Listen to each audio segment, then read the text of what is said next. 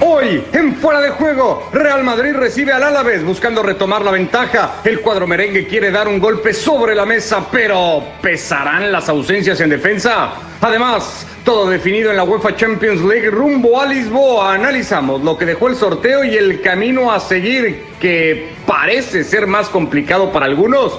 Y este 11 de julio se cumplen 10 años del título de España en la Copa del Mundo de Sudáfrica. Tenemos palabras de los protagonistas del triunfo más importante en la historia de la Furia Roja. Así arrancamos fuera de juego por ESPN Plus. ¿Qué tal? ¿Cómo les va? Bienvenidos a esta edición ya de viernes de Fuera de Juego a través de ESPN Plus. Hoy junto a Mario, a Barak, a Moisés. Ha ganado el Real Madrid 2 a 0 ante el eh, que no ha podido así garantizar permanencia. Mantiene el conjunto de Zidane los cuatro puntos de ventaja sobre el Fútbol Club Barcelona, cuando al campeonato le quedan nueve por disputar. El Barça va mañana al campo del Valladolid. El Madrid volverá el lunes para medirse a un Granada que hoy ha sacado los tres puntos de San Sebastián. Nos metemos al tema, Mario, porque el partido hoy en el Di Stéfano no ha dejado nada que no hubiéramos visto antes, más allá de la octava victoria al hilo del Madrid. Eh, un lucimiento que está lejos de ser para muchos el esperado en el equipo de Sidán. De nuevo polémica arbitral y de nuevo intervención del VAR. La película la que llevamos viendo cada que sale a escena el Madrid. Bueno, sí, realmente, hola, ¿qué tal? ¿Cómo le va todo? Bueno, realmente eh, es sorprendente que en esta tercera parte, digamos, del campeonato, eh, bueno, que yo haya visto en España algún partido diferente, no, no lo he visto. He visto a un Madrid quizás eh, muy confiado, jugando muy a la italiana, 1 a 0 y, defendiendo ese resultado, pero que eso le, bastó y le basta de momento como para ir bien encaminado para el campeonato. Decías hace ratito. Es que el, partido de hoy, el, penal, para mí es penal. ¿Por qué? El área, la, raya blanca que delimita el área grande entra dentro de lo que es, eh, si el penal se comete arriba de la raya, es penal. Eso es indiscutible. ¿Que ha habido otros partidos más dudosos y eso? Sí, es verdad, pero el de hoy no. Has hablado, Barak, eh, y lo hacías hace ratito, teníamos un segmento para redes sociales de un Madrid, sobre todo, digamos, solvente, capaz de, tramitar o de sobrellevar el trámite del partido, pareciera que esa es hoy, no sé si la única, pero la principal cualidad que tiene el equipo de Zidane. Que no es poco, no es poco, no es poco y tanto que lo va a llevar a ser campeón de España y, ser campeón de España dista de ser una rutina para el Real Madrid en los últimos tiempos. Entonces hay que darle el valor que realmente merece. Otra cosa es eh, el gusto y el afinar al equipo de cara Em, a, rivales mayores que, de inicio tiene uno, que es el City, y tendrá que darle la vuelta, pero para lo que necesita en el hoy y ahora, le basta con ser el amo y dueño de todas las situaciones, de todos los partidos. Y luego sí, que es un equipo que juega partidos de mínimos, en que pasen pocas cosas, que apuesta al error rival, porque yo más que incidir en la polémica de los penales a favor del Real Madrid, la mayoría veo que son errores de los rivales que cometen faltas en el área, ¿no? Y, el árbitro las cobra, a veces con mayor o menor polémica, pero veo que hay más errores de los rivales que los árbitros cuando juegan contra el Real Madrid, y esto le apuesta al Madrid, a, cometer menos errores que el rival y a meter un gol más, ¿no? Y, y le está saliendo de maravilla, aún en tardes como hoy, donde no estaba aquel que les ha salvado durante tantas otras ocasiones, ¿no? Sergio Ramos lo vio cómodamente desde la tribuna, tuvo que jugar Lucas Vázquez, una posición donde ha jugado muy pocas veces como lateral derecho ante la suspensión también de Carvajal, no estaba Marcelo, ni estará el resto de la temporada, y aún así el Madrid, honestamente, juegue quien juegue, tiene a un par de jugadores en un nivel extraordinario, que lo han mantenido durante toda la temporada, como Courtois y Benzema, Modric, que ha ido al alza, Cross, que se ha mantenido también en un muy buen nivel, y ya está, no, no, no hay mucho más que analizar. Eh, ha utilizado, eso sí, Moisés, te saludo con gusto, una frase, Barak, que para, supongo, no es que tú seas un mal pensado, pero sí te viene un poco como anillo al dedo que Barak se refiere a un Madrid amo y dueño de, la situación, porque me parece te da pie para alguna cosita, ¿no? Decir algo. Ya sabes que luego eh, dicen que el Barça llora y todas esas historias yo creo que de ocho partidos en siete el Madrid, aunque, aunque haya sido errores que diga Barak de los rivales que no hayan sido penaltis, claro, sino que errores a la hora de defender, al final el Madrid en ocho partidos, siete siete el triunfo al menos ha tenido una discusión arbitral. Y en los tres últimos, en la jornada 33, 34 y 35 que estamos ahora, el, primer gol del partido ha sido desde la pena máxima que, escucha, te lo pitan a favor y lo tienes que marcar luego, ¿eh? es decir, luego lo tienes que transformar.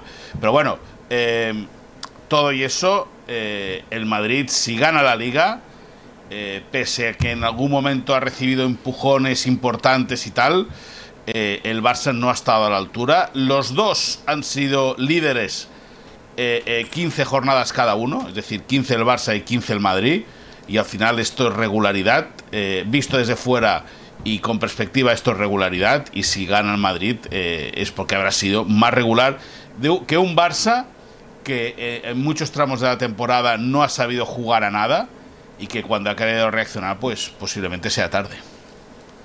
Eh, me queda la duda porque sugirieron, y nuestro productor sugería, y, lo voy a plantear, Mario, eh, poner sobre la mesa si el Madrid extrañó y a Ramos. No sé si ya preveía la situación del penalti, dijo, bueno, ¿quién lo va a patear? O si se refería a cómo se iban a encontrar en la cancha Militao y Barán y el liderazgo que aportaba eh, Ramos en, ese, en esa zona del campo. Bueno, no nos olvidemos que Sergio Ramos no va a estar tampoco contra el City. Así que yo creo que Zidane ya va a ir pensando en esa posible defensa que va a tener muchísimos problemas para armar eh, ante la ausencia de, su capitán.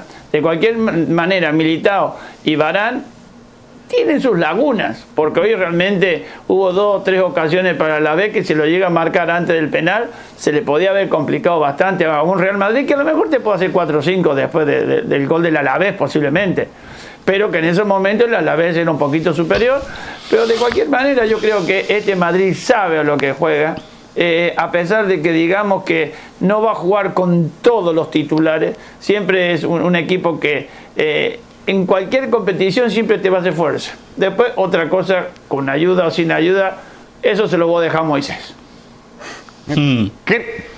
Eh, creo nada más para cerrarlo, Barak, porque el otro día hablábamos de esto y tú destacabas mucho el control de partido, lo has hecho otra vez hoy, el control de partido que ha tenido el Real Madrid en esta seguidilla de victorias y lo poco que le generan.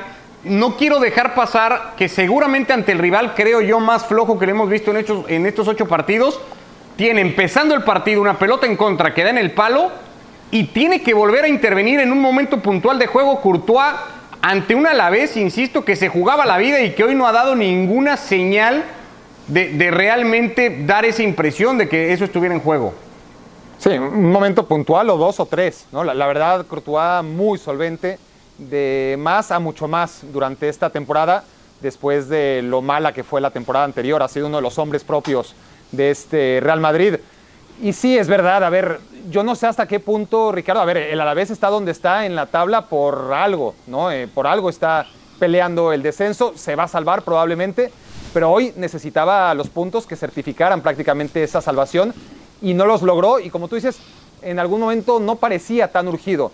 Como el español no parecía tan urgido cuando enfrentó al Real Madrid, mira que se estaba jugando literalmente el pellejo y yo creo que hay mérito también del Real Madrid que a pesar de enfrentar a equipos, no, no, podemos creer que son indolentes. Yo creo que, que si parecen en algún momento que no se están jugando tanto como lo que en realidad se están jugando, es por mérito de un Real Madrid que sabe silenciar los partidos, congelarlos y jugarlos al ritmo que quiere. Ricardo. Nueve puntos. Ricardo. Sí, Moisés. Yo, yo una cosa, lo que decía, eh, si me dejáis añadir una cosita rápida a lo que decía eh, eh, el matador. Em, decía de Sergio Ramos, de Barán, de Militao. Si yo creo que el que realmente es indispensable a día de hoy a la defensa del Madrid es Barán. Por la salida de balón que tiene, por la velocidad que tiene y por las coberturas que hace. O sea, a mi modo de entender, la baja importante sería la, ausencia de Barán, que es otro de los grandes puntales del Madrid esta temporada, junto con Courtois y junto con Karim Benzema. Y que, y que también venía de una temporada casi impresentable. Eh, la anterior, si echamos un poco de memoria después de haber ganado eh, la Copa del Mundo. Nueve puntos en disputa, el Madrid tiene que ir al campo del Granada, que tiene aspiraciones europeas, recibir al Villarreal, que tiene aspiraciones europeas, y cerrar en el campo del Leganés. No sabemos si condenado o no para esas alturas al descenso. Todo parecería indicar que así sería para el equipo de Javier Aguirre, que hoy, eso sí, festeja esa derrota del conjunto del Alavés. Se dio a conocer hoy el camino a seguir para el próximo mes en Lisboa, listos eh, los enfrentamientos para los cuartos de final. Raro cuadro el que nos ha dejado todo esto, Moisés, porque de un lado, y lo platicábamos también hace un rato, quedan todos esos aspirantes a y que nunca han aparecido en escena para levantar la Copa de Europa, y del otro lado se juntan 26 títulos europeos entre el Madrid, el Barcelona, el Bayern, la Juventus y, todos los que se suman en ese camino. Sí, sí, eh, eh, un, eh, un, camino de, piedras, bueno, y, veremos si el otro, que son los outsiders, a no meterse en una primera final de Copa de Europa, porque el Atlético Madrid ya sabe lo que es, pero sí avanzar y, a poder romper tabús como son para el Manchester City y el Paris Saint Germain. También, lógicamente, el Atalanta tendrá alguna cosa que decir. Eh, bueno, pues, pues eh, son dos caminos muy diferenciados, unos que van a pecar de novatos y los otros de orgullo, ¿no? Eh, veremos si el Barça está capacitado para eliminar al Nápoles, si el Madrid puede superar al, Manchester City y yo creo que el Chelsea está muerto con el Bayern de Múnich y la Juve va a tener también que remar muy fuerte contra el Olympique de Lyon. Si al final se meten Barça, Madrid, Juventus y Bayern, ostras, en ese, en ese cuadro de la competición van a haber bofetadas, pero bofetadas interesantes. Yo creo que de los cuatro el Barça es el que menos vida va a tener no por nada, sino por lo que ha transmitido. Luego, evidentemente, en un, en un, partido puede pasar cualquier cosa. Es verdad que el Bayern juega, pero también deja jugar y el Barça, en ese sentido, eh, se siente cómodo, pero si el Bayern se pone en plana pisonadora, eh, puede reventar al Barça. Eh, evidentemente ese lado del bracket Barak eh, nos hace pensar mucho. Son además curiosamente las cuatro series, primero aún por definirse, del otro lado están ya los cuatro clasificados eh, que conocían ya o, se sabían en esa instancia.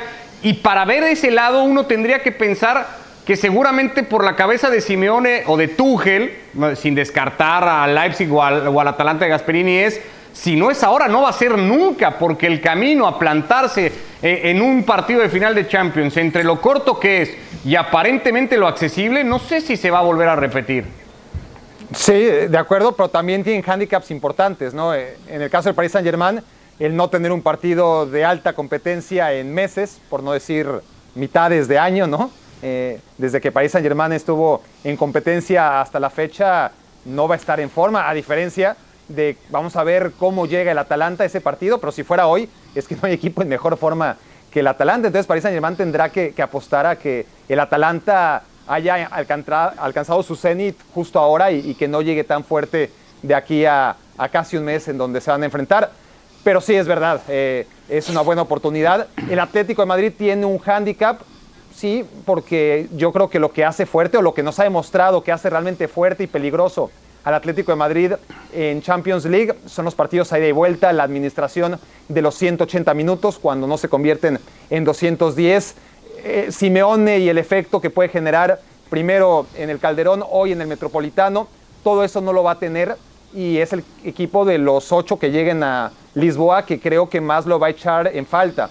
Mientras que el Atalanta, que podría ser virtualmente su, su rival en semifinales, seguramente es el más acostumbrado a jugar con estadios sin ambiente, más allá de, lo contenta que esté la gente en Bérgamo con el momento de su equipo. A nivel Champions, pocos podían hacer realmente el viaje para verlos en Milán.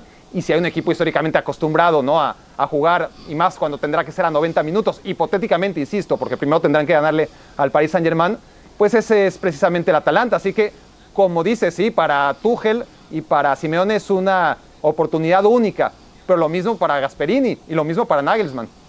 Sí, seguramente. Mario, ¿algún cruce de los ya confirmados o de los que se podrían dar que, se te antoje más o que veas como el enfrentamiento que podría definir todo eh, el próximo mes en Lisboa? Lo que pasa es que de, una parte más o menos nos podemos guiar por lo, que son los equipos. Por ejemplo, en, la, parte del Atlético de Madrid sabemos la experiencia del Atlético de Madrid y lo que puede significar, pero a dos partidos, como dijo Barak, a uno ya veremos cómo se desempeña el Cholo. Pero en la otra, en la otra es muy complicado porque ahí no hay ni visitantes ni locales. Hay quien más se acostumbre a jugar en el silencio de las canchas porque hay, algunos que se, se agrandan cuando van jugando de visitantes, sabiendo que tienen toda la gente en contra y a lo mejor juegan más, más aliviados. pero ahora no va a haber nadie en la cancha. Es decir, acá son 90 minutos, primero vamos a ver de los que pasen. Vamos a ver primero cómo termina todo esto, si pasa el Barça, si pasa el Madrid, si pasa el sitio, quién pase, o el Nápoles. Yo creo que eh, puede ser, ¿eh? hay mucha gente que dice, depende de la llave entre el City y el Madrid, uno de los, dos puede salir campeón. Yo no creo, yo no creo realmente. Porque yo, yo sí. realmente son, son, son esos partidos que uno lo espera con mucha ansiedad porque son lindos partidos con, con, jugadores importantes en la cancha, pero que después te llevas una gran desilusión. Así que vamos a ver el momento este ahora próximamente, a principios de agosto, qué pasa con esta fase previa a los partidos en Portugal. A ver, Barak, nada más para cerrar. Tú sí, del sitio del Madrid sale tu candidato. Sí, va a ser difícil, pero yo creo que el Bayern, que sería virtualmente el rival en semifinales, pueden pasar muchas cosas, ¿no? Pero entendiendo que lo normal es que en semifinales se enfrentara a Bayern al sobreviviente del City y el Real Madrid una vez que superen a la Juventus, que no es poca cosa, yo creo que la inercia que puede tomar un, un Madrid dando la vuelta o un City sabiendo que es ahora, no voy a decir nunca, pero en un futuro muy lejano, pues debería ser años al menos. como para vencer al Bayern. Bueno, yo me voy a quedar con el Bayern. ¿Lo cerramos, Moisés, con un candidato? ¿Lo tienes claro? Y yo sí, yo desde hace tiempo lo tengo muy claro. campeón de Europa, a mi modo de entender, va a ser el Bayern de Múnich. Bayern Múnich. Así que somos dos con el Bayern Mario. Un equipo un equipo que, que eh, eh, desde diciembre o desde que se retomó la Bundesliga no ha perdido ningún partido y que ha ido creciendo, que tiene bueno, bueno, que tiene un bloque en sí, que juegan estático y juegan eh, vertical, para mí lo tiene todo. Luego, lógicamente, esto es fútbol y puede pasar cualquier cosa, pero para mí lo tiene todo para ganar la Europa. Veremos qué pasa con este par de semanas que tendrán de vacaciones. Intentar recuperar futbolistas. Niklas Zule sería uno de ellos. A ver qué pasa. Mañana, 11 de julio, se van a cumplir 10 años del título del mundo de Sudáfrica 2010, el primero que levantaba la selección española, una selección española que dos años antes se había coronado en la Eurocopa de 2008 y que dos años después volvería a levantar ese título continental, eh, marcando tal vez uno de los momentos eh, más eh, emblemáticos en la historia del fútbol. Vicente del Bosque, Rafa Benítez, Cés Fábregas recuerdan lo vivido ya hace una década para el fútbol español. Sí, cómo no. Obviamente, yo creo que le preguntas a todo el mundo y, no hay mejor momento en la carrera de un futbolista que poder ganar eh, un mundial o ganar la final de un mundial con, con, tu país. Yo creo que esto supera todas las expectativas que cualquier jugador eh, pueda tener empezando desde joven. Y a partir de allí pues tocas techo y, todo lo, lo, que viene pues tienes que intentar saborearlo eh, con la mejor manera de la mejor manera posible. Pero ya te digo que fue un éxito glorioso para, para todos nosotros para todo el país para el fútbol español en general y del cual, bueno, también nos damos cuenta de lo rápido que pasa el tiempo, ¿no? Porque como, como tú dices, 10 años es una, una pasada, parece que fue ayer. Fue fundamental mantener un estilo de juego y ser competitivos tanto en Europa, en, el Campeonato de Europa, como en, en, el Mundial. Yo creo que España, no solo en ese partido, sino durante una etapa, durante unos años, ha mantenido un nivel muy alto y al margen de un solo resultado y de un título, lo que eh, mostró fue una continuidad en un tipo de fútbol que luego se ha copiado muchísimo y que de alguna manera ahora está condicionando también el fútbol, porque hablamos mucho vosotros eh, periodistas y nosotros cada vez menos entrenadores de la posesión. Entonces España fue un país que en la Eurocopa, en el Mundial, se basó mucho en la posesión y ganó, con lo que había mucha gente que quería copiar ese estilo, pero eh, los futbolistas como Xavi, Iniesta, Busquets en ese momento son jugadores que estaban acostumbrados a jugar de una manera, que podían marcar eh, una diferencia, pero que no es tan fácil encontrarlos y reproducir eso.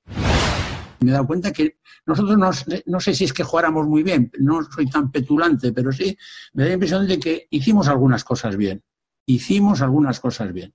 Y eso nos, dio, nos llevó al triunfo tres competiciones seguidas ganadas, nunca había hecho nadie. Llegó la cuarta, el, el, Mundial de Brasil, y fallamos, y fallamos. Pero yo creo que en la vida eh, lo más lógico es que perdiéramos, porque son 100, 210 países los que empiezan un Mundial, solo lo gana uno, lo normal es que perdamos. Bueno, parte de las reflexiones, tanto de Cés Fábregas, de Rafa Benítez, después Vicente del Bosque, este último, algunas cosas bien, algunas bastantes. ¿Te acuerdas ese 11 de julio, Moisés, cómo fue y, y, y cómo lo viviste? Recién, recién llegué a casa de viaje de novios, que estuvimos en la costa oeste de Estados Unidos, en Bora Bora, en la Polinesia Francesa y de vuelta. O sea, yo disfruté aquel mundial en diversos eh, sitios del mundo y la final la vi en casa con, con un amigo, con mi amigo Mateo y con, con, con Mireia, con mi mujer. Y sí, sí, lo, lo vimos, eh, bueno, y, la verdad es que fue un partido apasionante. ¿no? Eh, el juego de España en el Mundial, todo el mundo habla de que España hizo un gran Mundial. España, hizo un, eh, España se encontró con una suerte, que con una cosa que le había faltado hasta el momento, que eran golpes de suerte. Quitado el partido de Alemania en semifinales, el fútbol de la selección española no fue el mejor. Aquel equipo jugó mucho mejor al fútbol que en aquel mundial. O sea, a lo largo del tiempo jugó mucho mejor que en aquel mundial. Pero bueno, sí, del, del partido recuerdo, lógicamente, el gol de Andrés Iniesta, la celebración a, a Dani Jarque con el cual yo tenía una muy muy buena relación, tenía una muy buena amistad con Dani Harky que nos dejó eh, eh, un 8 de agosto por un ataque al corazón íntimo lógicamente de, de, de, de Andrés Iniesta. Y bueno fue un, un recuerdo con, con, mucho con mucha sensación de, susto eh, aquel cara a cara de Snyder con de Snyder de, de, de Robben, Con, con, Casillas, con, sí, Casillas. con Casillas que saca el pie y acaba cambiando. Bueno pues un golpe más de suerte de la selección de Vicente del Bosque que supo aprovechar del juego del Barça como para hacer España campeona del mundo.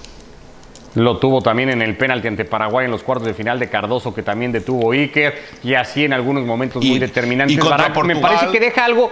Lo de Rafa Benítez deja ahí algo, ¿no? Porque no quiero decir se malacostumbró, pero sí es cierto que esa raíz de esa España y un poco el Barça ya de que empezaba a enseñar de Guardiola y sobre todo el año eh, perfecto de 2009 y tal, en donde se entiende que el fútbol va a pasar ahora a través de la posesión. Eh, solamente el Mundial de Rusia basta ver cómo este equipo, el mismo español, con la posesión no fue capaz de hacer nada. Claro, no, y, en 2014 lo mismo, es, decir, to, todo empieza con el duelo entre Henkes y, lo que quedaba del Barcelona post Guardiola, ¿no? Y, ese 7-0 global empezó a hacer ese cambio de ciclo y, y así es el fútbol, ¿no? Eh, encuentras antídotos al modelo dominante y eh, aquel antídoto hay un momento en que se vuelve ese modelo dominante y hoy ya lo vimos obviamente contrastadamente en 2018 porque en 2014 a pesar de que ya empezaba a dominar el fútbol de aprovechar los espacios, de tener menos balón, Alemania que jugaba más o menos a lo que jugaba España en 2010 acaba coronándose, ¿no? Pero ya empezábamos a ver en 2014 pruebas de que ya no era un, ya no era claramente una dictadura como la que ejerció España, una dictadura sin precedentes a la que hay que darle mucho mérito, ¿eh? es decir, eh, el ganar dos Eurocopas, un mundial al hilo, más allá de que nadie lo, lo había hecho nunca, hay que ver de dónde venía España. España venía de no solamente no haber ganado un mundial, sino de no haberse metido nunca ni siquiera a semifinales de una Copa del Mundo. Y sí es cierto que España llegó a tener un nivel altísimo en la Euro 2008, que a pesar de que en la Confederaciones pierde contra Estados Unidos de manera sorprendente, bueno, ese partido contra Estados Unidos llegaba con como 50 partidos seguidos ganando, una locura. Eh, pero en 2010 bajó un poquito, le alcanzó para ser campeón del mundo. En 2012 todavía jugó un poco peor que, en 2010, ¿no? E, esa posesión de balón ya casi era un catenacho, ¿no? Eh, posesional, porque era destinado prácticamente a que el rival no tuviera el balón y no tanto a, ejercer una superioridad con el modelo guardiolista que se fue perdiendo obviamente una vez que Guardiola se fue del Barça y los jugadores del Barça, que eran la base de la selección nacional, pues fueron perdiendo esa cohesión que tenían antes cuando Guardiola era el técnico. Pero bueno, es, es fútbol, así es, y, a España le alcanzó muchísimo, ¿no? Le, le alcanzó a pesar de que para mí fue un poquito a la baja, pues sí, para ser campeón del mundo en 2010. Y una cosa más, si hoy se conmemora ese partido final en contra de Países Bajos y se acuerda uno de que ganó España y nadie se acuerda del árbitro, es porque ganó España, ¿no? Si, si España hubiera perdido en penales, que estuvo a punto de irse a los penales y no sabemos qué hubiera pasado, estaríamos hablando ahora de Howard Webb y del robo, porque, porque no solo es la patada sobre Xavi Alonso que queda en anécdota, sino que realmente fue un arbitraje sumamente desfavorable para los intereses de España. Pero que nos sirva eso como lección a la historia. El equipo que normalmente es superior se antepone a todo lo colateral, ¿no? a, los árbitros, a los accidentes, a las fallas. Y esa España, que no estuvo en su mejor nivel, aún fue lo suficientemente mejor que Países Bajos como para ganarle con todo y que Holanda jugó con 11 y con Howard Webb.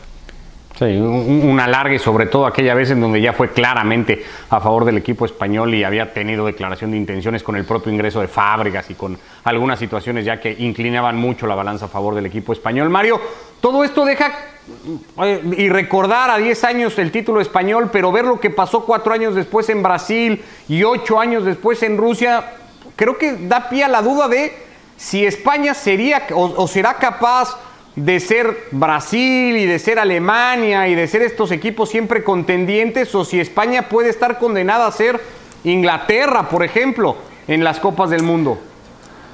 Bueno, mira Ricardo, yo creo que España tuvo seis años impresionantes. Todo viene a, raíz de un cambio no generacional, sino de ver diferente el fútbol porque siempre España fue la furia, la furia roja, que la furia roja, pero la, la furia se le acababa cuando le hacían un gol.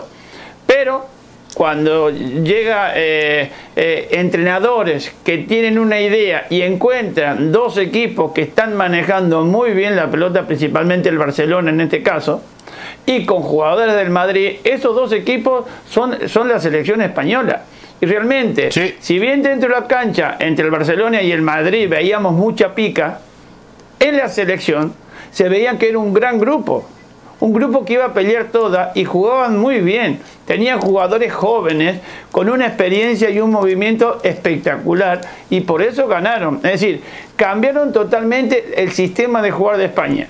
Y esos seis años fueron fabulosos. Pero siempre están los estudiosos. Aquellos que dicen, bueno, estos tienen la pelota, le dejemos que tengan la pelota. Pero ya al pasar los años no tenían esa profundidad. Ya, ya no tenían esa verticalidad que a, pesar de tener la pelota, te metían pelotas en profundidad y siempre llegaba alguno y te la metía adentro. A medida que fue pasando el tiempo, las otras selecciones fueron aprendiendo cómo juega España y es como todo en la vida. A medida que si no cambias, enseguida te agarran el tranco y es imposible volver a salir campeón. Ricardo, Que le preguntan Ricardo. del bosque. Sí, Moisés. Si yo no recuerdo mal y tiro de memoria, eh, el día de la final, excepto Joan Capdevila, lateral zurdo, que eh, eh, estuvo en el, el Villarreal, entonces era jugador del Villarreal, el resto eran jugadores del Barça y del Madrid. Creo. Y Bueno. luego otra cosa. Sí. empieza, De- el- de- empieza de- la del selección. equipo que juega el partido con Holanda, dices.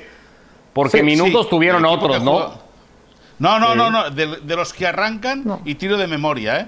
Si Eran, no a- a recuerdo ver, mal, eran, seis de- excepto- eran seis del Barça, eran seis del Barça, más Villa, que jugaba en el Valencia, pero ya estaba fichado por el Barça. Estaba fichado. Más Alonso, Bien. Casillas y Ramos del Madrid, más Alonso, Capdevila. sí, No, Correcto. pues sí, pues mira, no, no, no iba Aunque mal. en el torneo tiene minutos en algún momento Llorente, tiene minutos Fábregas, más allá No, de tener y- formación de- del. Barça, tienen no, minutos va- digo, varios más, eh, ¿no? El arranque del partido, en el, en el arranque del partido, no, y en 2010 Villa ya es jugador del Barça, ¿eh? Sí, sí, Para- fichado. En el 2010 No, fichado, está- pero, no, está- pero no, es- y, está, y está jugando, ¿no? no, no, Valencia, todavía Valencia. O- o- No, no, ah, fichado. Iba al Barça apenas ese Sí, verano. Es verdad, es verdad, es verdad. Es verdad, es verdad. Me confundo yo, me confundo con 2011. Es verdad. Está Se nos olvida el nombre de Torres, ¿eh? otro futbolista ajeno a estos dos, que también era lo fue dos años antes, en 2008, y, y siguió siendo importante en ese 2010, el niño Torres. ¿eh? Uy, en el Mundial yo Sí, no sí. me acuerdo tanto de Torres, ¿eh? Ah, yo, yo creo que tuvo un mal Mundial, honestamente, pero habría que revisarlo. Bueno, la verdad es que lo importante también fue del Bosque, que supo gestionar los egos de, de- de todo el mundo. Y del Bosque es, evidentemente, la- uno de los grandes artífices de- del equipo nacional. Bueno, pues el reto por delante para el fútbol español de tratar de regresar a eso. Tendrá oportunidad el próximo año con esta Eurocopa pospuesta, a ver si ahí puede eh, volver el equipo de Luis Enrique y después a pensar en Qatar en 2022 y ver si España, insisto, puede parecerse más a las selecciones dominantes y no quedar ahí en el, ade- en el anecdotario de una selección Sí, sí. que alguna vez ganó un mundial y que nunca más pudo Si no Estamos llegando al final de edición de Fuera de Juego. Por cierto, el fin de semana... ¿Perdón? será un buen avance, ¿no? Ya respecto a lo que pasó en Rusia, ya con mantener al técnico dos días antes, eh, irán por el buen camino. Sí, seguro. Por cierto, partidazo por ESPN Plus este fin de semana. Ese Lluvia Atalanta es un gran partido para disfrutarlo a través del líder mundial. Nos vamos, Barak, Mario, Moisés. Saludos. Muchísimas gracias. Gracias Hasta la a todos, próxima. que les vaya muy bien. Hasta el viernes que viene.